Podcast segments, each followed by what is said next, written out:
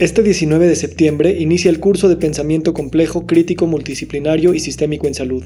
Échale un ojo al temario en victorsadia.com. Es un, un, predicamento muy grande. Los humanos hemos desarrollado esta increíble herramienta simbólica que es el lenguaje y vivimos presos de ella.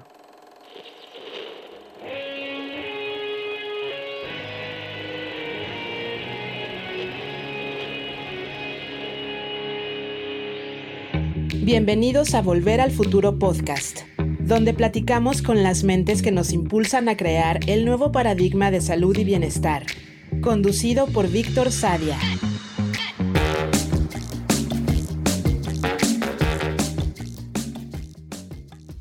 Ernesto Prieto Gratacós se dedica a la investigación transdisciplinar y la divulgación científica en varios terrenos, como la antropología médica, la biología tumoral, la neurolingüística y la biomatemática.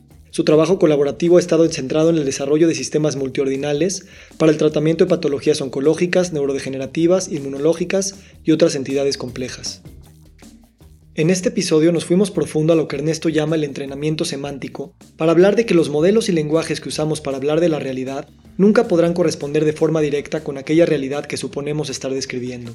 Es una conversación filosófica donde observamos la mente de Ernesto interconectar todo, desde religión hasta inteligencia artificial, desde investigación médica hasta antropología y biología. Hablamos también sobre el cáncer y el paradigma emergente de verlo como una enfermedad metabólica y no como una enfermedad de variaciones genéticas. Una comprensión que confronta lo que por décadas se ha aceptado como verdad y nos expone el tiempo y las dificultades que los nuevos paradigmas en salud requieren para su aceptación y normalización. También hablamos sobre los niveles de conciencia que debemos generar en lo colectivo para integrar el gran poder que hemos adquirido con la tecnología y nuestras formas de organización humana. Muy buenos días, muy buenas tardes, muy buenas noches. Hoy nos acompaña Ernesto Prieto Gratacós. Ernesto, gracias por estar aquí. Oye, bien gusto, querido amigo. Así que um, es, es una, una, rara ocasión poder hablar de cosas tan interesantes con gente como tú. Uh, así que nunca más gustosa la ocasión. Encantado. Hoy pensé empezar esta conversación de una manera un poco distinta. Voy a leer un pequeño cuento de nuestro querido Jorge Luis Borges. Eh, este, este, cuento se llama Del rigor de la ciencia y lo conoces bien, entonces quiero que todos los que lo escuchen lo, lo, lo escuchen y en base a eso también podemos charlar. Del rigor de la ciencia. En aquel imperio, el arte de la cartografía logró tal perfección que el mapa de una sola provincia ocupaba toda una ciudad y el mapa del imperio toda una provincia. Con el tiempo, estos mapas desmesurados no satisfacieron y los colegios de cartógrafos levantaron un mapa del imperio que tenía el tamaño del imperio y coincidía puntualmente con él. Menos adictas al estudio de la cartografía, las generaciones siguientes entendieron que ese dilatado mapa era inútil y no sin impiedad lo entregaron a las inclemencias del sol y los inviernos. En los desiertos del oeste perduran despedazadas ruinas del mapa, habitadas por animales y por mendigos. En todo el país no hay otra reliquia de las disciplinas geográficas. ¿Qué es para ti este cuento? ¿Recuerdas la primera vez que lo escuchaste? Oh, sí, sí, sí, for sure. Es, se llama, y el, autor es un ridículo Alfonso de Miranda, Relatos de hombres prudentes, algo así. Este, no sé si Alfonso, pero bueno, este es, este es una increíble, digamos, una rendición uh, poética de un, dilema muy grande que, que es el dilema de la abstracción, es decir, cómo yo genero un instrumento para referirme a un hecho que sea portátil, ¿no? Un instrumento portátil que no sea el hecho mismo, sino una abstracción, es decir, uh, sustraer algunos elementos críticos fundamentales de ese suceso y armar con ello un símbolo pertinente. Este es el inicio mismo del lenguaje, la capacidad de abstracción. Es lo que distingue, por cierto, a los seres humanos y es uno de los problemas que tienen los autistas con problemas severos, o sea, la, la incapacidad de generar, de construir lenguaje, porque no pueden, los autistas severos no verbales tienen, eh, lo que está roto justamente es el mecanismo de construir abstracciones. Entonces, bueno, ahí está el problema de que no, tienen, no existe el universo simbólico para ellos o ellas, y operan como al nivel de, de las percepciones directas, ¿no? Entonces es el, es la, la, la, clave ahí está en cómo se, cómo se arman abstracciones y también está el peligro, porque el asunto es que estamos entonces identificando, es decir, poniendo en un único nivel al mapa y al territorio, o a la palabra y la cosa, o la etiqueta y el contenido, o el uniforme y la profesión, o el anillo y el compromiso, la noticia y el hecho, ah, y así. Así que es, es, todo un asunto, esto es la, pertinente al campo de la semántica general, creado por Alfred Korzybski, el genial matemático polaco. Um, ya podemos hablar de ello seguramente. Pero lo que yo veo acá, y no sé si coincides conmigo, es que um, estamos bastante bastante perdidos en, en, la comprensión de que el, o sea, en el uso del lenguaje. Estamos, estamos realmente perdidos en el uso, un uso apropiado del lenguaje porque no sabemos distinguir. El grueso de la gente que no se ha entrenado para ello no puede distinguir entre la noticia y el hecho, por ejemplo. Por eso entonces no, yo creo que en algún momento podemos haber conversado superficialmente de esto. La cuestión del fake news, las noticias falsas, para mí es una especie de, de overkill, porque todas las noticias no pueden ser otra cosa que falsas. No, no hay manera de que, una, de que una narración acerca de un hecho sea el hecho directo, con lo cual siempre es, incluso bien intencionadamente, relatado por el más veraz de los testigos. Un relato de un hecho nunca puede ser el hecho, o habita en un nivel superior, es una abstracción de primer orden o de segundo o tercer orden de lo que esa persona cree percibir que pasó. Así que hay un predicamento muy grande. Los humanos hemos desarrollado esta increíble herramienta simbólica que es el lenguaje y vivimos presos de ella. Eh, yo lo que encuentro que es tal vez lo más peligroso es esta eh, amnesia que nos da después de construir estos modelos, lenguajes, eh, abstracciones, de que alguna vez fueron cosas construidas, ¿no? Si, si, tuviéramos esta idea de que, bueno, alguien lo montó y pensó que así era la realidad, por lo menos sabríamos que es una representación, pero olvidamos que se construyó, ¿no? Y, este cuento lo ejemplifica, dice, no, pues aquí ya nadie estudia la cartografía y entonces seguimos pensando que el mapa es el territorio, porque no, no nos acordamos que había cartógrafos que alguna vez los pintaron, ¿no? sí, esto es eh, muy particular y, y la dificultad estriba en en la conciencia de abstracción. Aparentemente, uno de los grandes aportes de Alfred Korzybski, que después, como, como sabes, fue probablemente la antesala de cosas como la programación neurolingüística o la propia ontología del lenguaje, que después un grupo de, un grupo de científicos chilenos desarrolló en lo que hoy es el coaching ontológico. varias cuestiones fundamentales de la jurisprudencia, por ejemplo, la jurisprudencia contemporánea, donde una, una muy importante, uh, digamos, un muy importante nivel es que uno no puede aseverar algo hasta que tenga una evidencia muy concreta, demostrable, etcétera. Las personas por eso permanecen inocentes hasta tanto se muestre lo contrario, porque que yo alce el dedo y acuse esta persona es una bruja, no la hace una bruja, la palabra no es el hecho, pero yo la vi con mis propios ojos. Bueno, hemos visto, eh, esta mañana me desperté recordando una, una engañifa que perpetraron los aliados contra los la Luftwaffe, la aviación nazi, que ellos hicieron unos vuelos de reconocimiento y vieron que agazapados ahí en las colinas había todo un ejército, una división de tanques y camiones y vituallas y entonces los, los, um, los nazis no, no, cruzaron por ese lado. En realidad los camiones y aviones y todo eran, eran inflables. Eran, después hay, hay videos graciosos de la guerra donde hay un hombre dando vuelta un camión con un dedo. Era toda una armada de, de mm, artillería y, camiones de logística, básicamente de cartón. Y, eso hizo, eh, digamos, fue estratégicamente importante en el curso de la guerra, porque dirigió a las fuerzas alemanas por otro lado, donde sí había recursos reales. ¿no? Así que lo, incluso aquello que vemos, y esto es muy importante para discernir y, eh, navegar correctamente la realidad, incluso aquello que vemos con nuestros propios ojos, ahora con la inteligencia artificial y la realidad virtual y todo esto es muy claro, no es sino otra cosa que una construcción de nuestro cerebro. O sea que yo lo puedo tocar, lo puedo ver, ¿no? Vedere per credere. No hay tal cosa, es una construcción del sistema nervioso central, con lo cual es lo más fácil del mundo, ahora ya es muy evidente, es construir una realidad ilusoria y uno toma acciones pertinentes en su vida, relevantes, basado en algo que sencillamente es una ilusión, que no está ahí.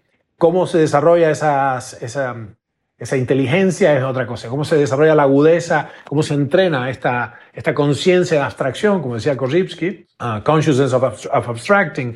Yo tengo que estar constantemente recordándome, probablemente tocando algún objeto que recuerde simbólicamente la estructura ¿no? del lenguaje y del mundo, la diferencia. Entonces él lo llamó, él inventó semejante dispositivo, le llamó antropómetro semántico, ¿no? Antropómetro en el sentido de la medida del hombre, ¿no? o, diferencial estructural. El diferencial estructural lo que te enseña por medio del entrenamiento a un nivel no verbal, tú ejercitas a lo largo del día en tu intercambio con la realidad. Si viene un semáforo, tú dices, ese semáforo no es el tráfico y tocas, tocas el, dispositivo que tienes acá en la mano. Yo lo hago con mi reloj. ¿no?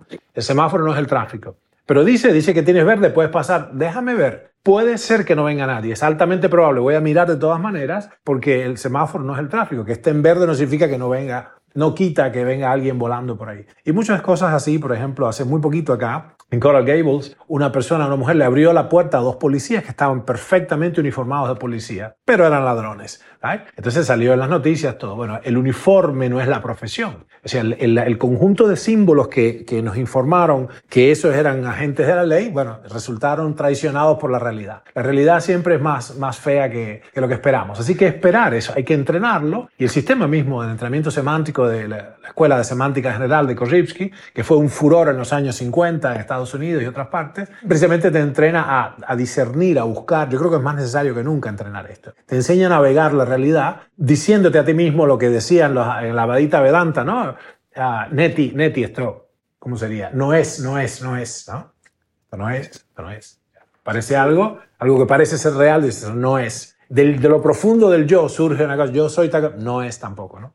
Sí, sí, me recuerda mucho los tótems que usaban en la película de Inception, ¿no? Que era para tratar de discernir si estás metido en un sueño o no. Y, sabes, creo que hemos hablado tuyo del shock, el shock semántico, ¿no? De cuando te das por primera vez cuenta de que la realidad no es la realidad, eh, de alguna manera estás, estás a, un, a un centímetro del manicomio, ¿no? Y, no significa que estamos en la cordura los que podemos hablar de tótems y hablar de, de esto. Simplemente eh, se, se, puede haber una desestructuración mental a tal nivel de que podemos dejar de ser funcionales cuando nos damos cuenta que no hay un plano sólido, ¿no? Creo que decía Arquímedes, ¿no? Dame, dame un punto fijo y podré mover el, mundo entero. Este, no hay un punto fijo, ¿no? No, no lo existe. Sí, ahí, ahí la cuestión es, o, quizás los, el objeto inamovible, la causa, la causa última, ¿no? Un objeto inamovible, la, la, causa primaria de la causa, ¿no? La causa de la causa, podría estar en el plano en el plano enteramente, enteramente moral, digamos, ¿no? Una cosa así. Pero en todo caso, para eso lo que es interesante es una herramienta que no tenían eh, los hombres primitivos, los que empezaron a inventar el lenguaje llamando, inventando símbolos para las cosas, fuego, agua, madre, tigre, trueno, etc., es el método científico. El método científico ha resultado ser entonces ah, una herramienta para, o sea, existe un espacio para con la práctica y con la experimentación metódica, uno salir de esta ilusión de que la, la palabra es la cosa, el político es el programa, Ah, la promesa es el cumplimiento y pasan cosas a uno en la... Todo el mundo le tiene que haber pasado que va con Waze o con Google Maps o con lo que fuere, con Uber, y de pronto da la vuelta de la esquina y se choca con una barricada, a mí me ha pasado esto, una barricada, sacos de arena armando un, un, bloqueo en algo que no estaba ahí. Esto, de hecho, Korzybski se le presenta esta cuestión, le sirvió en el ejército en la Primera Guerra Mundial, por el lado de Polonia, y su pequeña, una pequeña división de, de, artillería ligera de pronto se mete en un sendero que el mapa suponía que era bueno ah, y se hunden hasta acá en un, pantano que no aparecía en el mapa. Y el tipo dice, bueno, ok, ahí viene la idea del mapa no es el territorio, ¿no? O sea, alguien tuvo que sacar, hacer un acto de abstracción y, y construir un mapa libre y portátil, o sea, ligero y portátil, que cumple su rol precisamente porque te da los puntos fundamentales, es un esquema, un esquema de la realidad. ¿no? Pero entonces, si uno no tiene en cuenta que los esquemas son inherentemente incompletos, porque si no sería como, el, como en la fabulación de, de, Borges, el, el, mapa tendría que ser el mismo tamaño de la realidad, ¿no? O, o por ahí, entonces, bueno, si uno no tiene esta claridad, saber que los esquemas o abstracciones son herramientas inherentemente incompletas, por ejemplo el lenguaje, entonces, bueno, ya, ya está en grandes problemas. Si lo, si lo sabes, si lo recuerdas, puedes usar, como decía Korzybski, puedes usar el lenguaje con cautela. Ahora imagínate, nosotros estamos teniendo estas, estas um, Weltanschauung, ¿no? estas, estas cosmovisiones. Castaneda y los suyos tienen la suya, los, los, antiguos hindúes tienen la suya, los físicos modernos tienen la suya. Nosotros tenemos una construcción, una cosmogonía, una idea del universo y andamos por ahí incluso matándonos unos a otros porque la mía es la que es verdad y la tuya no es tan verdadera. ¿no? Ah, y aquí el asunto está en que, como decía un, un muy interesante ya filósofo científico contemporáneo, George Box, todos los modelos son erróneos. Todos los modelos son erróneos. Y él agrega picaramente, algunos son útiles. All models are wrong, some are useful. Bueno, desde esta perspectiva, cuando nos lo planteamos así en nuestro propio laboratorio de investigación, la primera cosa que surgió es, ok, asumamos entonces la incómoda posición de que todas nuestras formulaciones son esencialmente erróneas, pero que pueden tener algún grado de utilidad para operar en el complejo mundo de las ciencias de la salud, de la, sea, la biología tumoral, de las neurociencias, de la inmunología, de la biogerontología, etc. Okay, podemos, y tengo ejemplos que, no te voy a torturar hoy con él, pero ejemplos de, de errores, de o sea, explicaciones incorrectas no, es creada por nosotros mismos, formulaciones incorrectas de por qué teníamos eh, éxito terapéutico en ciertas circunstancias, en ciertas eh, patologías, etc. O sea, teníamos, en la práctica hacíamos lo correcto, pero nuestra explicación fue completamente fallida y de hecho desvió la investigación como 18 meses por un lado ah, inútil. En todo caso, yo pienso que ahí, escondido en el entrenamiento semántico clásico de Korripsky de los años 50 del siglo XX y en nuestra versión moderna del entrenamiento neurocognitivo, yace la posibilidad de entendernos, de arribar primero a un, genuino entendimiento basado en la compasión, en el fondo, y, una especie de voto de confianza que te doy a ti de que aquello que dices, primero es bien intencionado, y segundo, aunque me suene abstruso, raro, y, es, tu manera de expresarlo, yo tengo que encontrar el verdadero sentido más allá de las palabras y de los símbolos y los modelos, y, segundo, segundo punto es la manera, pienso yo, este recurso, la manera de encontrar la paz, por ejemplo, encontrar, llegar a acuerdos genuinamente prácticos para la humanidad. Y en el fondo, como decía el propio Alfred Korzybski, encontrar la adultez de la humanidad, ¿no? the manhood of humanity. Llegar a, la, finalmente graduarnos de, de, de adultos, ¿no? porque estamos un poco como como decía el poeta de mi generación, Silvio Rodríguez, somos la prehistoria que tendrá el futuro, ¿viste? Somos los anales remotos del hombre. Estamos en pañales, ¿no? Es como la infancia de... y, hay, hay, cuentos muy particulares. Yo crecí con, entre, entre artistas en Cuba, mi madre arquitecta, mi padre escritor y actor, y un cuento recurrente era el de un, de un actor que era un, eh, un actor muy, un autor dramático del teatro isabelino de esa época por ahí, y un momento en, esas... Eh, representaciones que se hacían en los pueblos, del teatro, del teatro itinerante, una de las personas se cree aquello que está pasando, uno de los espectadores se cree aquello que está pasando y sube y apuñala al actor y el actor, no sé, bueno, toda una historia muy dramática, esto es real, hay, hay una tumba para ambos, después se mata, bueno, toda esta cosa típica de aquella época, pero confundir al personaje, al actor con el personaje, ¿no? Cuando, cuando lo tienes abres el teatro isabelino, abres y dice dramatis persona, te describe a las personas, a los caracteres, ¿no? Eso lo hacemos todo el tiempo. Esa confusión. Delante de mí una, una actriz cubana conocida, no me acuerdo el nombre ahora, Susana Algo, una actriz muy, muy famosa en los años 70 y 80. Delante de mí un mercado, de esa persona iba delante de mí y otra persona la insultó. La insultó porque era desalmada y cómo podía hacerle eso a fulanita, ¿no? Vez refiriéndose a una telenovela. Y aquello fue una cosa, a lo mejor se puso lívida delante de mí, ¿cómo se llamaba? Bueno, no me acuerdo ahora, pero es muy conocida. Y em, eso lo vi, o sea, es impresionante para mí como la máscara, que precisamente la personalidad es personal, ¿no? La máscara de pronto es identificada con la cosa y, uno tiene esa misma ilusión con el rol de uno mismo, con la identidad propia, con la personalidad. Por eso es tan peligroso la, la política de la identidad también. Toda esta cuestión contemporánea, porque estamos, estamos lidiando con entidades inexistentes. Sí. Y sabes, en el mundo de la medicina, eh, los profesionales de la salud, o sea, si, si sabemos que el diagnóstico no es el paciente y la tomografía no es la persona y la teoría médica no es la realidad fisiológica, eh, también hay un shock, ¿no? Porque es como, a ver, yo toda la vida he construido mis modelos de mis pacientes a través de estos símbolos, a través de estos aparatos, ¿no? Que claro que son funcionales y que claro me dan cierto grado de, de, de entendimiento, pero no total también nos podemos perder en confundir a la tomografía con la persona y, literalmente decidir todo en función a lo que el brain scan nos está dando. Y, también hay una fascinación con la tecnología que nos da mediciones increíbles que nunca creímos posibles y que al mismo tiempo siguen viendo una parte, pero no todo, lo que el paciente es. ¿Cómo tú lo ves en términos de un profesional de la salud que vaya integrando estos conceptos y practicándolos como creyéndole a tus herramientas de diagnóstico, pero también sabiendo que su, su verdad es parcial. Sí, bueno, eh, brillante. Ahí el, el, ejercicio inicial fundamental es probablemente esta, práctica continua de la no identificación. La no identificación en este caso es el ejercicio que nuevamente tiene que ocurrir a nivel subverbal. No, no, no, no, puedes, no puedes negociar tu, tu escape de esta prisión lingüística hablando. Esto se hace solo en el, nivel no verbal y, y, ahí ocupa, neurofisiológicamente es muy interesante, ocupa, um, esto ocurre, esta, esta revelación o esta no identificación ocurre en, en, centros más bajos, no en los centros corticales, sino en centros más antiguos, filogenéticamente hablando. Y esto te da lo que, lo que se, se puede reconocer como una especie de cautela Right? O una especie de cámara lenta en la acción. Tú no pasas, no te tiras de barriga con el diagnóstico, no pasas de inmediato a decir esto es. La, no identificación en este caso es ah, ser consciente de que estamos usando una herramienta para describir un fenómeno complejo en este caso, un conjunto de reglas, eh, qué sé de fisiopatología, suponte que sea diabetes. Bueno, la diabetes es tal y tal cosa, aparentemente se produce por tal otra cosa, ah, y su solución sería tal y tal y tal. Estoy describiendo una cosa muy común.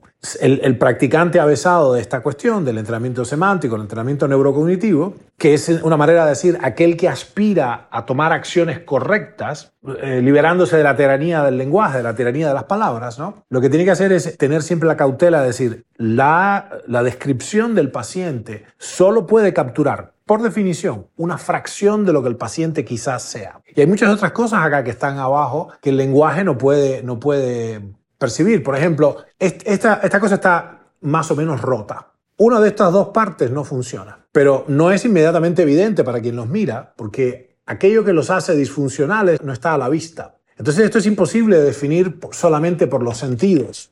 Y, ahí entonces la solución yo pienso en el campo de la salud, en este caso es continuamente entender que cualquier modelo que usemos para describir una realidad, por ejemplo un virus emergente o una, o una determinada terapia que podemos usar, estamos todo el tiempo lidiando con modelos que como decía George Box son inherentemente falsos, eh, erróneos, son, son erróneos. Los modelos no pueden ser otra cosa que erróneos porque los modelos son toscas descripciones. Imagínate describir la realidad divina.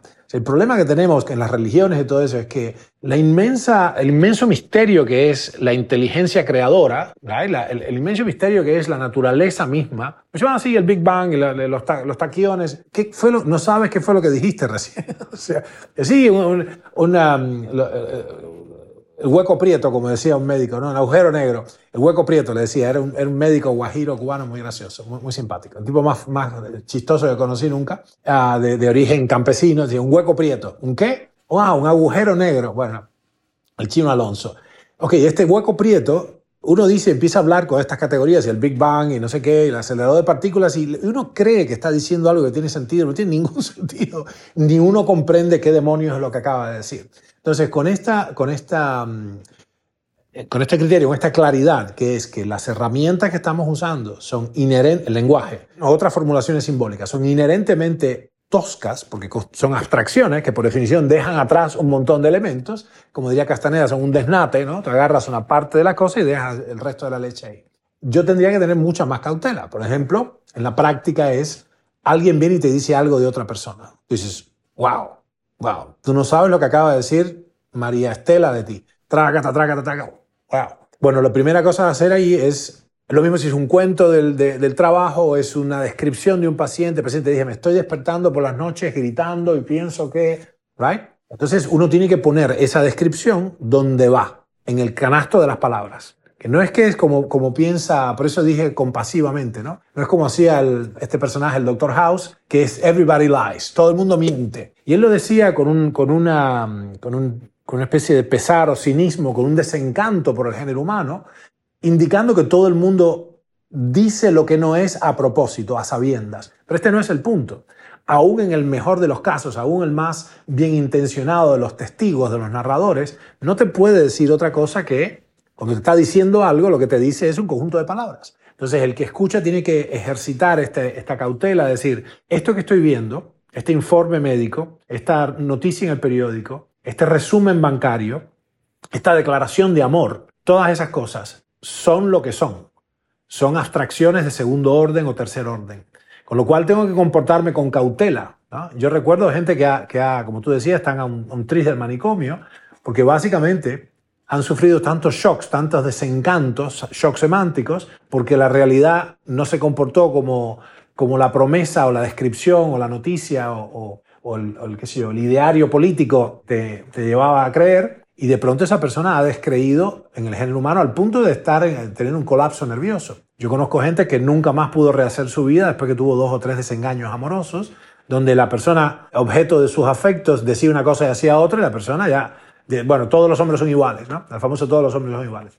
entonces, eh, es bravo, es bravo como, como... y, ahora tiene inmensas repercusiones políticas y económicas y, digamos, esto, esto, hay que, esto hay que traerlo al foro, este entrenamiento es, es, es parte inherente de la madurez del, del, ser humano, que la madurez necesaria. ¿no? Sabes que llega el paciente con diabetes o con cáncer o con cualquier condición crónica y a veces yo creo que en generalmente el profesional de la salud pasamos desapercibido el vacío existencial de la no respuesta que una enfermedad eh, nos trae, la confrontación con la muerte, con la pérdida, con la incertidumbre, que buscamos como pacientes una respuesta de tu doctor, de tu rabino, de tu político, de tu padre. Y de alguna manera también el profesional de la salud se siente con ni siquiera es la responsabilidad, es él tampoco se quiere sentir en un lugar de incertidumbre y entonces acuerpa la bata blanca, acuerpa el conocimiento total para darle una certidumbre existencial, algo que nadie se la puede dar a nadie más porque no, no la tenemos. ¿Cómo el proceso de un paciente crónico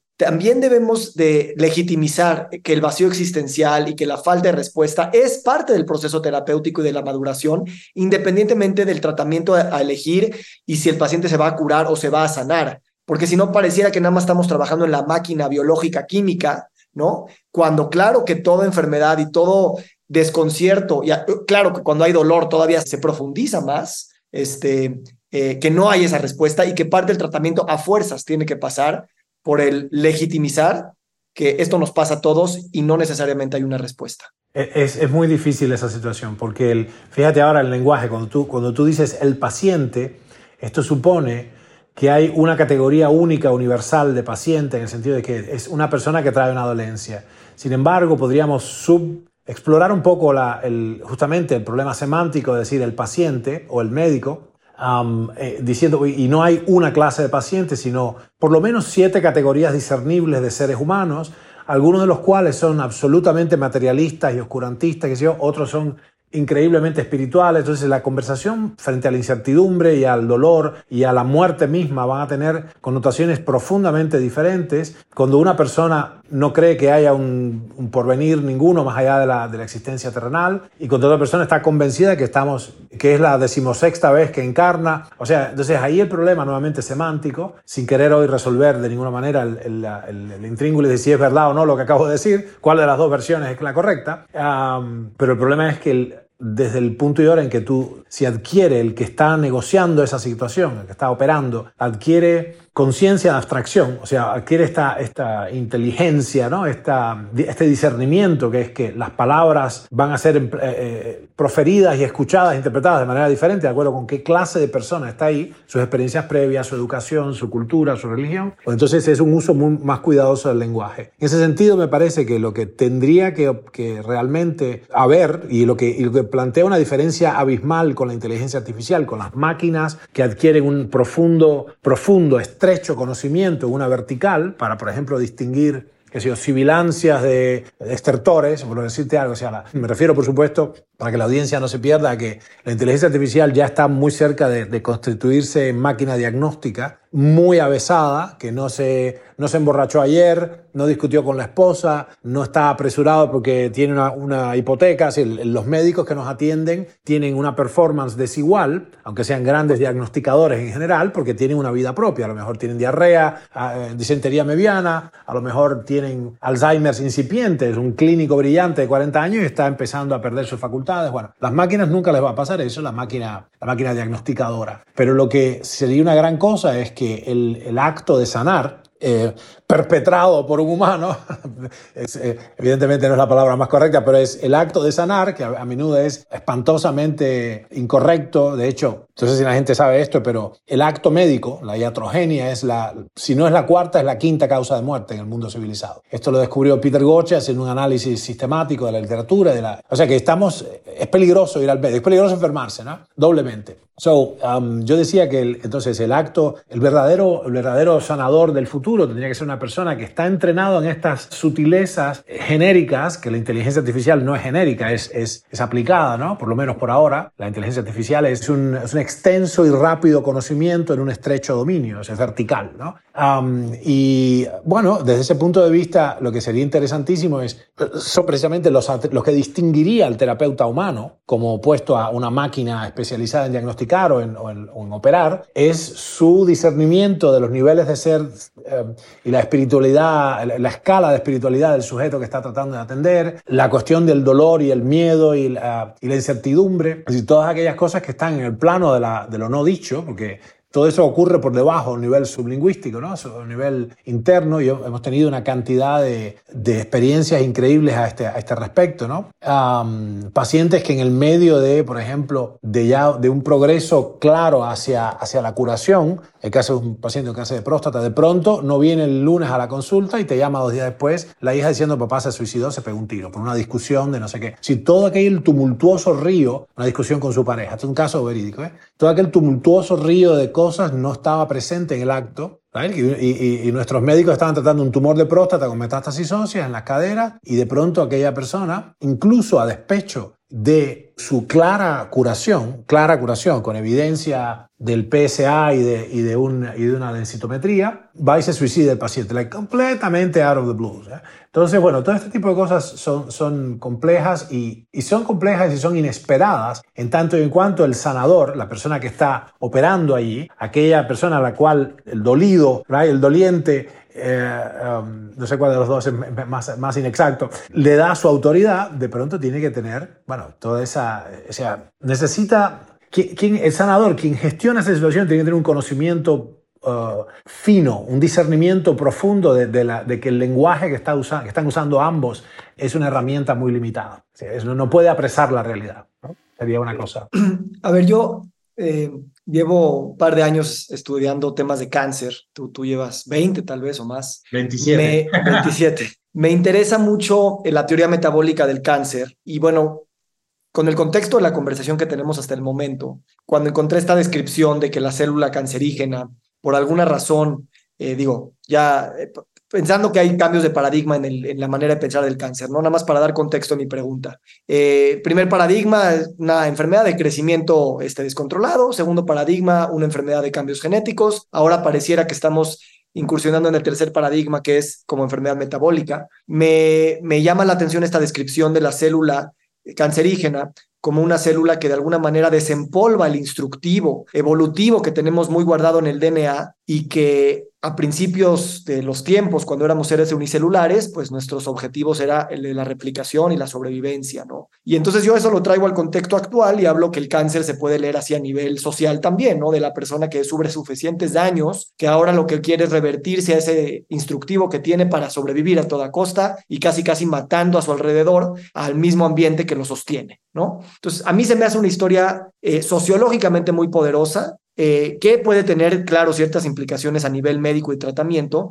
Y al mismo tiempo, cuando estoy dando esta historia y que la evolución podría mostrar cómo hay pruebas para mostrar que es así, tengo esta, esta visión borgiana de que sigue siendo un lenguaje que yo quisiera fijar porque la evolución lo prueba, pero también es una historia que también es mentira, ¿no? Entonces, me, gustaría escucharte a ti eh, a nivel filosófico y a nivel pragmático, que es separado y al mismo tiempo lo, mismo, eh, ¿cómo, ¿cómo empiezas tú a entender el cáncer eh, explicado en una manera que no utilice términos demasiado difíciles para que lo podamos de alguna manera envolver en esta conversación? Sí, la, eh, de entrada es, muy atractiva y, y, casi que te la dan, te la sirven en bandeja la, la clara alegoría de la explosión demográfica que, que ha vivido la humanidad en los últimos 12.000 años y el crecimiento descontrolado de un, un, subfenotipo particular celular que se vuelve anaplásico, indiferenciado, y que, crece a expensas del ecosistema, llega, llega a ocluir el ecosistema. Entonces es, eh,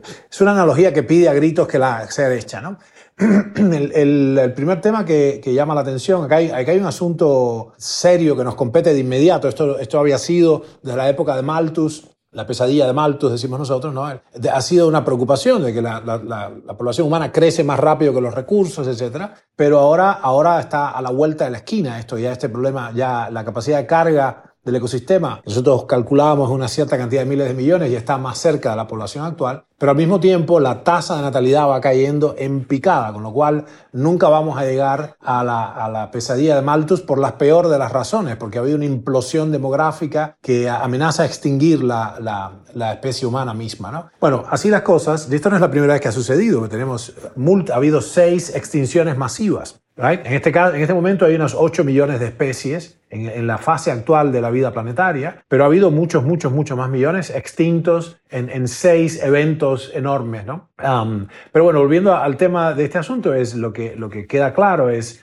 y, a nosotros nos ayudó mucho el, entrenamiento semántico para navegar el complejo campo de la, oncología, de la biología tumoral, la oncología contemporánea. Y lo vimos simplemente, en principio, no, no fue para nosotros ah, ninguna, para nuestro grupo, ninguna novedad que, que, el cáncer, o sea, el hecho de que hubiera remisiones espontáneas ya nos decía que el cáncer no era lo que pensaban. ¿no? Y además, bueno, la otra cosa es que nos encontramos muy, muy um, naivmente, inocentemente, con una, una cuestión muy sencilla. ¿Cómo yo sé que el tumor, cómo objetivamente sé que alguien tiene un tumor? Bueno, porque lo fotografiamos en condiciones especiales. Ok, ¿cuáles? Bueno, inyectando glucosa radioactiva. ¿Cómo es eso? Sí, claro, hay una, hay una suerte de glucosa que se llama 2-deoxiglucosa o 2-DG, que es una glucosa que sabe como azúcar, pero que no se puede digerir porque tiene un, tiene un tornillo roto, una cosa así. En el segundo carbono tiene una particularidad bioquímica que hace que la célula la coma y no la pueda digerir, o sea, se traga, se atraganta. Ok, si tú le pegas a eso un isótopo radioactivo, que resultó ser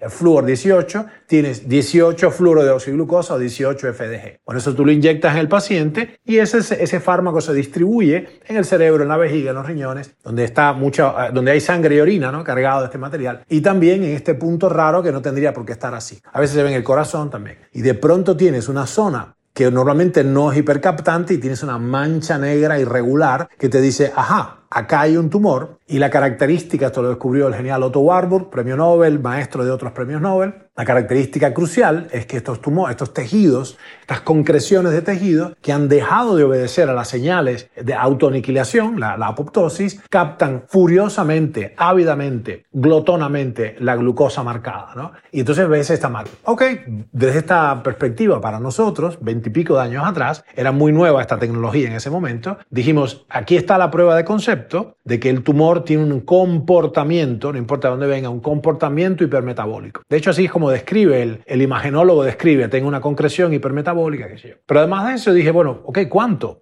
Y la primera cosa que pasó es que había un número para definir cuán maligno era el tumor. O mientras más glucosa captaba por, por unidad, de, por centímetro cúbico de tejido, relativo a, a, las células sanas vecinas, más anaplásico, indiferenciado, maligno era. A mí me cayó la ficha derecho y dije, ¿cómo? Pues es la primera vez que tengo una definición cuantitativa de malignidad, ¿no? Bueno, con eso en mente dijimos, fantástico, esto parece demasiado fácil para ser cierto, demasiado bueno para ser cierto, porque entonces si el tumor es muy ávido de glucosa, pero además, en un segundo punto, procesa la glucosa por medios fermentativos no respiratorios, creo que hay una, toda una categoría de sustancias que podríamos usar para engañarla y, ahogarla y qué sé yo. Ahí empezó la, terapia metabólica del cáncer. Como sabes, nuestro laboratorio fue uno de los pioneros, ha sido uno de los pioneros y continúa a la, cabeza de esta, de esta forma de medicina, en la práctica, ¿eh? hecho en la clínica humana. en otros países se ha hecho, es más una idea de laboratorio, ¿no? pero acá es, nosotros lo hemos hecho durante décadas en in homo, decimos nosotros. ¿no? Pero es de aquí la cosa que a estas alturas, entonces, cuando nos sentamos a analizarlo desde el punto de vista de nuestro modelo, que, equivocamos muchas veces en el camino, lo que tenemos es el mismo, el mismo conundrum, ¿no? Es decir,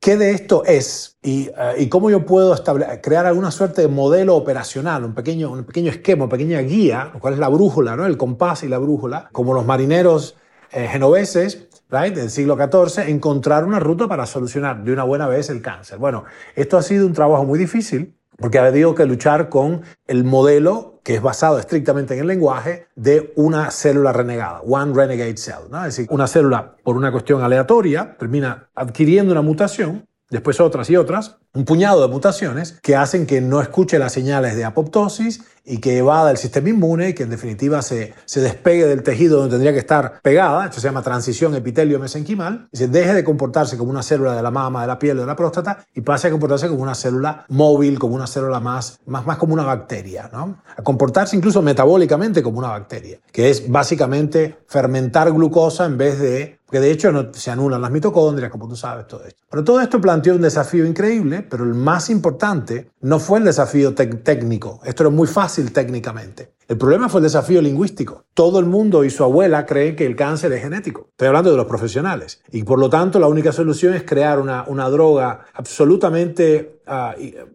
personalizada para ese tumor. Porque además, cuando se exploró el genoma tumoral, no es que había tres o cuatro genes fastidiados, había 10 millones de genes fastidiados, 10 millones de em, signaturas aberrantes. Nosotros no tenemos tantos genes, tenemos 22.000 genes que codifican para unas 98.000 proteínas, pero las formas aberrantes de los genes son así millones, millones y millones. Con lo cual es una complejidad irreductible. Así que bueno, ahí tenemos el predicamento en el que me encuentras, es que estamos con muchísima evidencia clínica y, experimental de que por, ruta, por vías metabólicas se puede sojuzgar a los tumores que tienen una serie de características repetitivas, pero hay una, hay una, hay, una densa eh, oposición, una, selva tropical basada simplemente en, la lingüística. ¿no? Hay una, una, confrontación de paradigmas acá, exactamente como las que describió justamente en, en su librito de, los años 70, de la estructura de las revoluciones científicas, ¿no? justamente donde se, expone por primera vez el concepto del paradigma. O sea, hay dos paradigmas que están chocándose los cuernos, uno que dice que el cáncer es una complejísima madeja de genes eh, alterados y otro que dice, no importa, el asunto acá es que cortar, quemar y envenenar quimiorradiocirugía ha resultado ser atrozmente ineficaz para resolver el problema del cáncer si no te puedes operar a tiempo, e indefectiblemente mueres de ese cáncer. Y el otra escuela que dice, mira que esto se resuelve con, con razonable facilidad y reproducibilidad por medios estrictamente metabólicos. La farmacología de esto está muy clara, pero nadie, nadie le da crédito a esta, esta circunstancia. Wow, se me, brillante, brillante tu, tu, explicación de algo tan complejo y por el cual nuestro paradigma no tiene el lenguaje todavía para explicarlo de una manera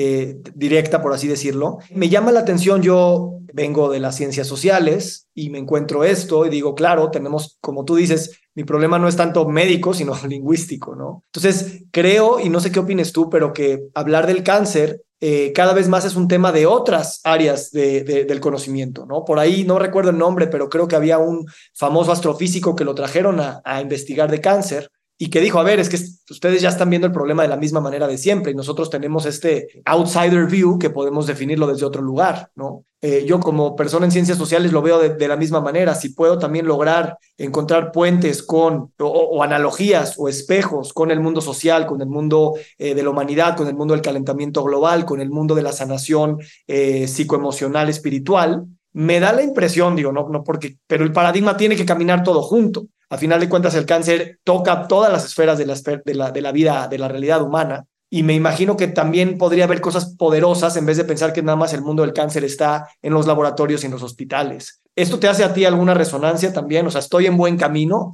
por así decirlo? Sí, acá el problema, el, cuello de botella, de, eh, y, lo, que, lo que justamente tu análisis eh, revela también de costado, es que el, el, cuello de botella acá es cómo, cómo yo digo en, el mundo contemporáneo que algo es. hay un problema epistemológico fundamental.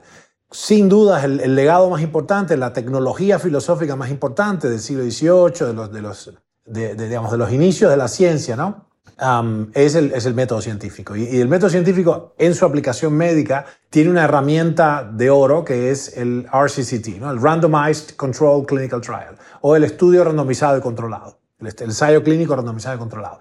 Ahora, esto, esto tiene, para, para yo decir que tal cosa funciona, es decir, que este tratamiento del cáncer es tan bueno o mejor que, qué la doxorubicina endovenosa, que es una tremendamente tóxica droga, que para que tengas una idea, el 2% de la gente, el 2% que empieza a tratarse con quimioterapia, muere a manos de la quimioterapia en los primeros 30 días de la terapia. O sea, esto es una cosa establecida eh, inicialmente en el Royal Marsden, un hospital, un hospital eh, británico, ¿no? Pero después ya, ya, ya está aceptado así. Y si es en segunda línea es mucho más, hasta, hasta 18% de mortalidad por la, por la quimioterapia, no por la patología. Por eso es a 30 días, porque el cáncer te mata más, más lentamente. ¿no?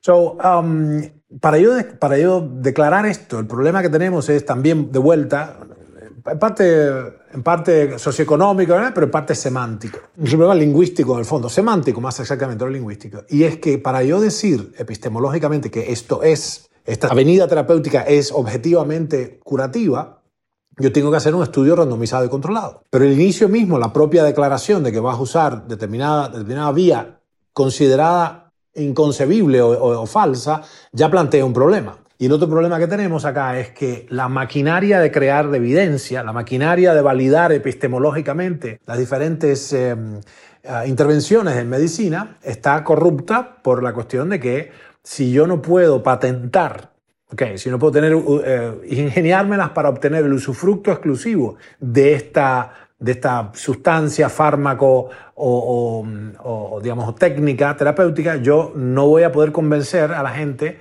que tiene dinero para que me dé esos fondos para ejecutar la penosa tarea de validar con un estudio randomizado y controlado esta, esta innovación eh, brillante que se me ha ocurrido. Right?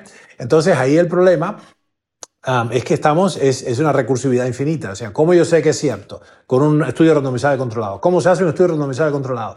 Agarrando una hipótesis que se considere de antemano, a priori, más o menos razonable, factible, digamos, potencialmente exitosa y poniéndole mucho dinero, porque es muy costoso reclutamiento de qué sé yo, todo, es, es muy compleja la, la, cuestión. Y entonces eso nunca va a pasar porque como no hay la promesa de un usufructo exclusivo, yo nunca voy a obtener los fondos para presentarle a la FDA o la EMA, su EMO europeo, ¿no? la Food and Drug Administration o la, la European eh, Medical Agency, el curso natural ya establecido epistemológicamente para decir esto es. Así que estamos en un problema ahí muy grande me parece que, que fue Niels Bohr, uno de estos físicos del principio del siglo XX, uno de los grandes titanes de la física cuántica, que dijo los nuevos paradigmas nunca, se abren, nunca son aceptados por, la, por, la, por el statu quo, sino que proceden, la ciencia procede de entierro en entierro, o sea, tiene que, ver, tiene que morir toda una generación de, de oncosaurios right?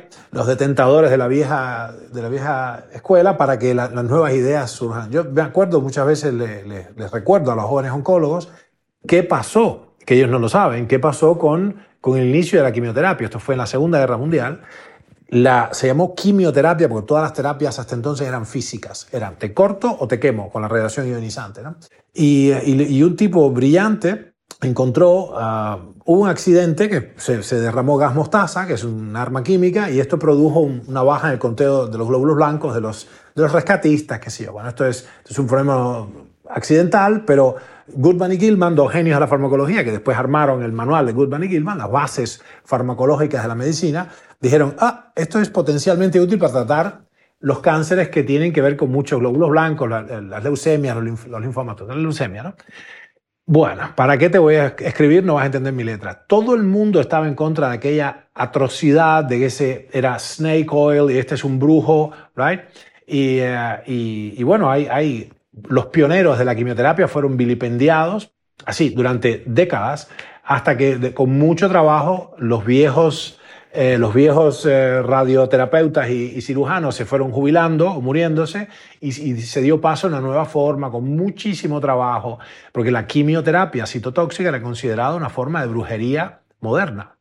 Entonces, hasta que de ahora se ha convertido en el, en el staple, ¿no? en, la, en la ruta central de la medicina no hay con qué darle, esta es la historia de la oncología, ¿no? Así que bueno, esta, en esta lucha de los paradigmas lo que a mí me da mucho miedo es que, no miedo, me da tristeza es que en el medio de esto mueren legiones de personas con, por, no tener acceso a una sustancia, a un conjunto de intervenciones que ya existen. ¿no? Es como decir, en el año, yo me acuerdo desde la época, yo tengo familiares que padecieron osteomielitis o murieron incluso de infecciones óseas de años de evolución, ya existiendo la penicilina.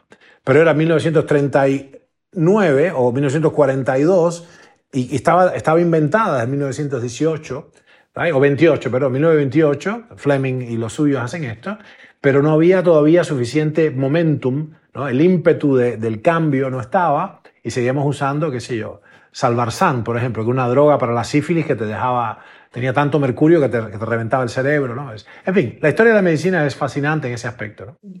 Eso, eso eh, vale la pena ¿no? subrayarlo. La, la, estructura de las revoluciones científicas y los cambios de paradigma toman, toman décadas, toman generaciones. Mm. Y, y, aceptarlo también nos sosiega de alguna manera existencialmente, ¿no? Porque tampoco podemos mover todas las fuerzas para que las cosas sean más rápido, aun cuando alguien ya vio la luz en algún rincón del mundo. Y más allá de las intervenciones terapéuticas a las cuales tú estás trabajando de manera increíble, es mi, mi perspectiva social del cáncer es eh, y, tú lo muestras muy bien en tu documental, cuando vas, vas al Ártico y, y, hablas de que el cáncer no existía en ciertas poblaciones. Es decir, nosotros somos el cáncer, ¿no? Y volvernos el espejo a decir, queremos también que alguien más nos lo venga a resolver, pero nosotros como civilización lo hemos creado de alguna manera. Tal vez no entendemos todos los pathways y todas las interacciones y todas las cosas que están ahí, pero pues no es un invasor que viene de un mundo exterior a, hacernos algo y necesitamos buscar las armas nucleares para matarlo. Tenemos que vernos en el espejo y también matar la parte de nosotros en lo individual y lo colectivo que ha generado esta epidemia. Es difícil, es difícil. nuevamente, la interpretación es genuinamente difícil. Acá el, el, filtro, seguramente nuestra audiencia estará, estará al tanto de, la paradoja de Fermi y este tipo de cosas, ¿no? Es decir, la, extraña circunstancia de que pudiendo, probabilísticamente, pudiendo estar lleno de vida inteligente en nuestra galaxia y el universo en torno nuestro, no tenemos ninguna evidencia cierta, ningún contacto con otras inteligencias no terrestres. Con lo cual es muy raro, como digamos, la base de esto es la, ecuación de Drake, donde entonces el cálculo probabilístico de que tantos millones y millones y millones de galaxias con, con quintillones de planetas con, con, estrellas igual que las nuestras, las probabilidades de que haya otra Tierra amigable para el surgimiento de la vida son muy altas. Where is everybody? Dijo Fermi, ¿no? Where is everybody? ¿Dónde está todo el mundo? ¿Por qué no vemos a nadie? Y aquí está el asunto, que lo que yo pienso que, que es un serio obstáculo, un serio... El primer gran obstáculo es si la vida puede encontrar, si pueden darse las condiciones planetarias para que, sean, que no sean tan inhóspitas que la vida no pueda surgir. Pero habiendo surgido la vida, el otro punto es que nuestro desarrollo tecnológico, nuestro poder, va más rápido que nuestro desarrollo espiritual. Entonces tenemos una gran capacidad de, hemos, hemos vencido, primero descubrimos eh, el fuego, después la química, ¿no? Y, la metalurgia, y, después entonces la electricidad, el vapor, y ahora el átomo, y con lo, con lo que eso implica, y entonces tenemos mucho más capacidad destructiva que tolerancia, entrega, espiritualidad en suma, ¿no? compasión, etcétera, y la capacidad para el diálogo. Entonces están, están peleándose, estamos peleando desde tiempos inmemoriales, diferentes religiones que en el fondo están, son toscas articulaciones verbales de una realidad enorme que es la misma para todos. Todos están peleándose en distintos idiomas por la misma cuestión, lo cual ya es, esto está simbolizado en la Biblia con lo de Abel, ¿no? la, confusión de las voces y, el, ah, en, la búsqueda de Dios todo el mundo se tira de las barbas porque cada uno le llama de una manera diferente y eso hace no, mi Dios si es el mío, no, el tuyo, y entonces yo te corto la garganta y todo este rollo. Es una cosa tremenda. Así que el problema, la paradoja de Fermi, y volviendo al, finalmente, al, circulando a tu pregunta, es el problema más grave, y que estamos, yo pienso que estamos muy cerca de una coyuntura crítica para la humanidad, en la octava de desarrollo de la humanidad, que es que estamos cerca del punto, ahora sí estamos ahí inminente, donde va a haber que, o sea, la única manera de seguir de seguir el progreso este, de seguir la existencia misma de la humanidad, es, eh, tiene que ser la emergencia de una conciencia y una voluntad por encima de, más allá de el ego. Porque si no, todas las, todas las soluciones van a ser, tengo hambre, te quito lo tuyo. Right? Tengo miedo, te, te mato, no sea que tú me mates primero. Y así, ¿no? Entonces acá eh, es un problema muy grande y es una, un tremendo, una tremenda coyuntura donde tendría que, ahora sí, con todo lo que nos ha sido dado a lo largo de milenios, en términos de comprensión y de enseñanzas y de, y de, espiritualidad, tendríamos que ahora sí ejercer consciente y voluntariamente un, un, tipo de expresión humana que nos permita seguir, seguir viviendo y eventualmente superar los límites de la galaxia, porque hay una razón por la cual no vemos a nadie. El universo aparenta tener 14 mil millones de años, la vida en la Tierra 3.500, o sea, el planeta 3.500 millones. Where is everybody? ¿Por qué no hemos visto a nadie? ¿Ah? Yo pienso que o, nadie ha logrado, cualquiera de las, de, las dos, de las dos o tres versiones son igualmente aterradoras, pero hay una posibilidad que yo pienso que es que si están allí, si están esos seres ultra inteligentes que ya dieron el paso, ya vencieron el, el filtro ético que es eh, suficiente desarrollo espiritual para hacer lo que corresponde, a pesar de que me duela a mí, pero lo hago para ti, entonces tienen que estarnos mirando perfectamente ocultos para dejarnos crecer, porque no tendría valor moral y no sería verdaderamente valioso que nosotros eh, simplemente alguien de afuera, un papá enorme, nos impidiera que nos matáramos a golpes y a cañonazos y a cotazos. ¿Te acuerdas del Señor de las Moscas, no? The Lord of, the Flies. En ausencia de los adultos, de la ley y la civilización impuesta por los adultos, los niños que caen sobrevivientes de un naufragio se empiezan a matar entre ellos y están cerca del canibalismo y de la. Entonces esto, esto, es, eh, esto es verdaderamente el drama de nuestro tiempo, es ese. No es la izquierda y la derecha, si se calienta, si se enfría, todo el mundo tiene opciones diferentes. El, el meollo de la cuestión es que estamos, tenemos mucho más poder que conciencia, por un, por un orden de magnitud. Y eso, está, eso nos pone muy cerca de la, de la aniquilación. se me hace increíble que esto lo estamos viendo a nivel eh, pues, metabólico con el cáncer, lo estamos viendo a nivel social y civilizatorio. Eh, la sobrevalorización de nuestro ego, ¿no? Buscamos esta, de alguna manera, interdependencia o interindependencia, donde claramente hay unidades, donde claramente hay individualidades, pero que no pueden superponerse al colectivo. Y al mismo tiempo el colectivo tampoco puede eh, sobrevalorar a ciertas personas de ese colectivo o a ciertos valores y eh, aplacar, aplastar o matar a otros, ¿no? Y creo que ese es un dilema este, eh, cognitivo, ¿no? No tenemos los modelos ni el lenguaje para entendernos en una simbiosis donde eh, el individuo se valora y la colectividad también, sin recurrir a metáforas muy metáforas me refiero a las historias que usamos para construirnos, eh, muy eh, escuetas, muy violentas, muy que, ya probaron que son ineficientes a lo largo de las civilizaciones. Y, estoy de acuerdo contigo, y por eso es, curioso hablar de cáncer y de ego en el mismo enunciado, este, o, de, o de extraterrestres y de ego en el mismo enunciado, y creo que eso es uno de los principales precisamente, pues ni siquiera es un tema, es la concepción misma que la humanidad tiene de sí misma, este, y no contamos todavía con el lenguaje ni a nivel cognitivo ni a nivel institucional para al menos concebirlo como si fuera en una película que esto podría ser posible. O sea, mismo en Avatar, que muchos diríamos, wow, ya llegaron a este lugar donde se conectan con la naturaleza y, y hay una simbiosis total, pero sigue siendo una dinámica de buenos contra malos, de fuertes contra débiles, de inteligentes contra tontos, de explotadores contra explotados, y caemos en la misma, eh, digamos, eh, bueno, digo, es un mecanismo de entretenimiento y para vender tickets en el, en el cine, pero precisamente ese es el punto. Esta nueva filosofía tiene que trascender las narrativas convencionales que sabemos que funcionan para ordenar a la gente o para venderles palomitas. Hay, hay, un, hay una dificultad grande con, con, la materia humana, ¿no? Y es esta, esta... Es una idea muy interesante traída a Occidente por, por pensadores del principio del siglo XX, orientales, llamémosle, y es la idea de que, de que la humanidad no es, no es un todo homogéneo, desde el punto de vista del nivel de ser. Esto no es, esto es una división, es una idea, una idea descomunal, a la idea de la relatividad, porque entonces ahí ese es el inicio de la comprensión posible. El único, el único camino hacia una verdadera comprensión es, es, es esta, esta digamos, relatividad, en el sentido de que los seres humanos, más allá que, independientemente de su etnia, de su sexo, de su extracción social, de su idioma, difieren fundamentalmente entre sí por su grado de desarrollo espiritual. Entonces esto plantea una cierta escala, um, poco similar a como son los, los los colores del espectro, ¿no? los siete colores del arcoíris, los colores del espectro, digamos, las emanaciones que existen están, por ejemplo, la, tabla periódica de elementos, curiosamente se llama periódica, la gente no sabe esto, pero la tabla se llama periódica por, por, porque hay una recurrencia y de acuerdo con el cambio del peso atómico se vuelven a repetir las características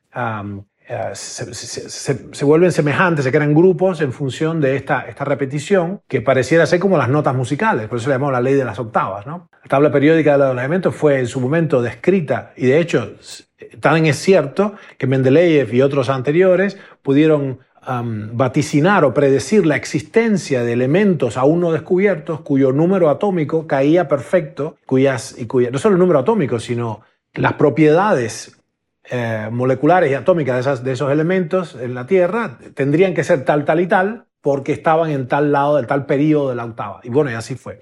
Así que el punto es esto, es que no es extraño que los seres humanos, que somos muy, muy recientes, estemos divididos en por lo menos, por lo menos, discerniblemente siete grandes categorías de ser, de niveles de ser, y esto hace un mundo de diferencia. Por ejemplo, el ideario, el ideario eh, básicamente proletario, marxista, etcétera, del siglo XIX al XX, lo que después condujo a la revolución del crucero Aurora, a la revolución rusa y todo esto, y a, todo el movimiento obrero y a todo el gran cambio que hubo. Bueno, este experimento que duró 70 años del socialismo, que es una, forma de organizar las relaciones productivas, una forma centralizada, a, diferencia del otro, otro modelo propuesto, que era que cada cual tenía, era un agente propio, un agente Inteligente, productivo y se alocaban, digamos, se alocaban las fuerzas y se distribuían las riquezas de acuerdo con una economía de libre mercado, etc. ¿no? Entonces, el, el, asunto acá es que cuando uno de los graves defectos que yo viví, en una, viví 30 años, viví, trabajé y sudé y sangré en una, en una sociedad básicamente socialista, comunista, ¿no? El problema está en que no comprender, no tener en cuenta esta, esta escala de ser, niveles de ser de la humanidad, te hace tener un error semántico, que es lo que hemos discutido todo el día, toda esta conversación, de decir, bueno, tengo una construcción social que yo determino, yo declaro que es buenísima, porque es justa, es equitativa, que sí, es mejor para todos, y, esto es lo que vamos a hacer de aquí ahora. Pero de pronto empiezo a ver que hay unos sujetos que extraña y egoístamente se comportan, roban, no trabajan, qué sé yo, pero, ok, pues, y no les gusta eso y quieren hacer lo suyo, bueno, entonces te tengo que sojuzgar. Y ahí viene el problema, que es que no concibiendo o sea, fue, fue, un, fue un, un, experimento digno de hacerse, duró casi un siglo el experimento de, la sociedad socialista, pero demostró obviamente ser tremendamente fallido y yo pienso que la clave está en que no tenía en cuenta los diferentes niveles de ser. Las mejores gentes que yo he conocido fue, eran comunistas en los años 40 y 50. Los, los mejores mentores, maestros, que yo, eran uh, genuinamente de filocomunistas en sentido, en sentido espiritual incluso diría el término, que es, es, una cosa rara que no, que no tiene nada que ver con los de ahora. El nombre, fíjate qué interesante, el nombre permanece el mismo, Partido Comunista, pero los que están, el contenido no es el mismo ni en, o sea, es radicalmente lo opuesto. Como por ejemplo, el movimiento sindicalista de, de unions eran, en, su, en sus raíces eran trabajadores con, con un poco de, de cabeza, nos están haciendo papilla, vamos a, a juntarnos para eh, clamar de alguna manera frente a los, a los eh, empresarios que nos den mejores condiciones, pues nos están liquidando. Y bueno, pero ahora los sindicalistas que son mafiosos, multimillonarios, descarados, o sea, es increíble. O sea, el nombre permanece lo mismo, el sindicato es el mismo, pero el contenido es eh, tremendamente diferente. Y el gran error que yo vi que, se produjo ahí es que cuando tú tienes un plan, un programa por muy bueno que sea, que no contempla las diferencias en los niveles de ser, la única manera que tienes de que todo el mundo entre por el aro es juzgando a los que no quieren. Y ahí tienes un problema de totalitarismo y se vuelve una tiranía, que es lo que es hoy día Cuba, hace muchos años ya, ¿no? Sí, ha sido, es, es el exacto opuesto de lo que se pensaba construir. Gracias. Suponemos que tomamos este modelo de siete niveles de, del ser, por decirlo. ¿Cómo, ¿Cómo tú y yo, ¿no? personas que estamos en algún, en algún nivel de estos niveles, eh, vivimos con esa congruencia de conocer eso y al mismo tiempo quisiéramos, no sé, no, no, no, voy a hablar de un objetivo, pero sí, o sea, ¿qué venimos entonces a hacer aquí con, con este conocimiento y cómo? Bueno, para, para aquellos que, que, en los que, para los que se han quedado hasta acá, es muy anormal que se hayan quedado hasta acá. Solamente un, una, una fracción, un estrato pequeño de la humanidad, que puede ser tan poco como el 20% o menos de la humanidad, le interesaría quedarse hasta acá.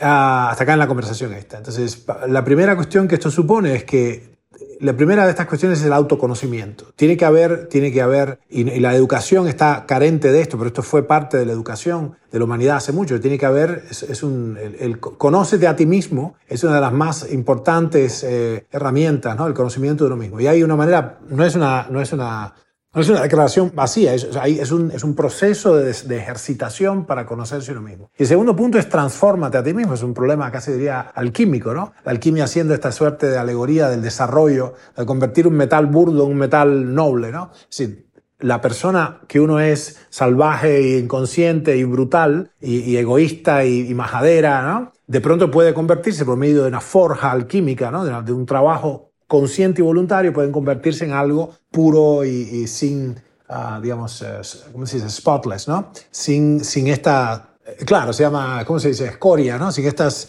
esta cosa que nos sobra, que nos vamos puliendo, puliendo, puliendo. Así que el, camino, y acá volvemos otra vez a, la, a, las grandes escuelas espirituales de la humanidad, que son, es, todas hablan de lo mismo en el fondo, es, ok, tú eres quien eres, si te has tenido la suerte de que en tu ser, al nacer y en tu formación inicial, tienes dentro de ti esta chispa, este anhelo de convertirte en algo mejor, tienes que conocerte y trabajar sobre ti mismo. Y este trabajo sobre uno mismo implica una ruta con mucho esfuerzo, con mucha abnegación, con mucho, con mucho trabajo y con mucho entusiasmo también y emoción. Es una ruta de entrega y de sacrificio y de, y de elevarse y que necesariamente parte nuestra debe morir.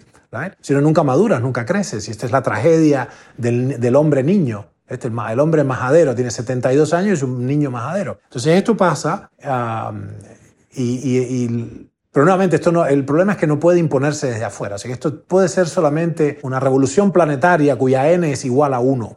solamente puede ser hecho, pues ya, ya sabemos lo que pasa con las revoluciones donde la N es igual a 3 millones. Si hay todo una, es una, es, eh, la psicología de las multitudes, como decía Gustave Le Bon, es, es directamente saca lo peor de, lo, lo, peor de nosotros, ¿no? Y esto no, es, no tiene que ver con el desarrollo individual, que por definición es voluntario y consciente. Entonces ahí no te puedo forzar a ser mejor, ¿verdad? No, no, no, y no, no puedes ser mejor de casualidad o inconscientemente.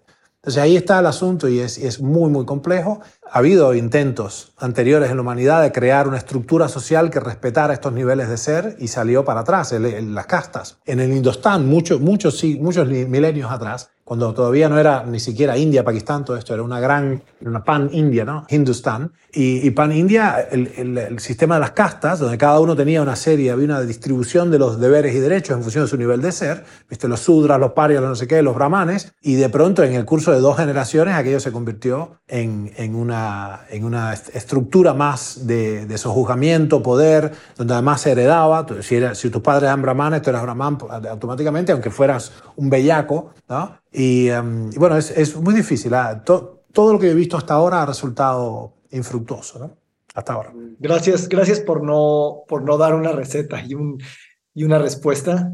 Que no la tengo. No, gracias, gracias, este, Ernesto. La verdad es que eh, esta conversación es, él es la conversación, ¿no? No es el territorio, no es la realidad, ¿no? Y, entre, y en ese mundo tú y yo podemos este, eh, encontrarnos y podemos abrazarnos y podemos eh, eh, disque comprendernos, pero suceden también cosas muy hermosas que, que, que, no se necesita nada más la comprensión lingüística para, para poderla sentir y para poderla celebrar. Así es que eh, te agradezco por, por compartir este espacio conmigo y, y la conversación continúa. Un gusto, que así sea. Y oh, si tenemos la suerte, ya nos encontraremos en persona por ahí. Mi querido amigo, nos vemos pronto. Gracias, querido Ernesto. Feliz día. Nos encantaría recibir tu retroalimentación de estos podcasts para continuar generando contenidos que te sean útiles e interesantes. Si puedes, déjanos un comentario en la página web victorsaadia.com.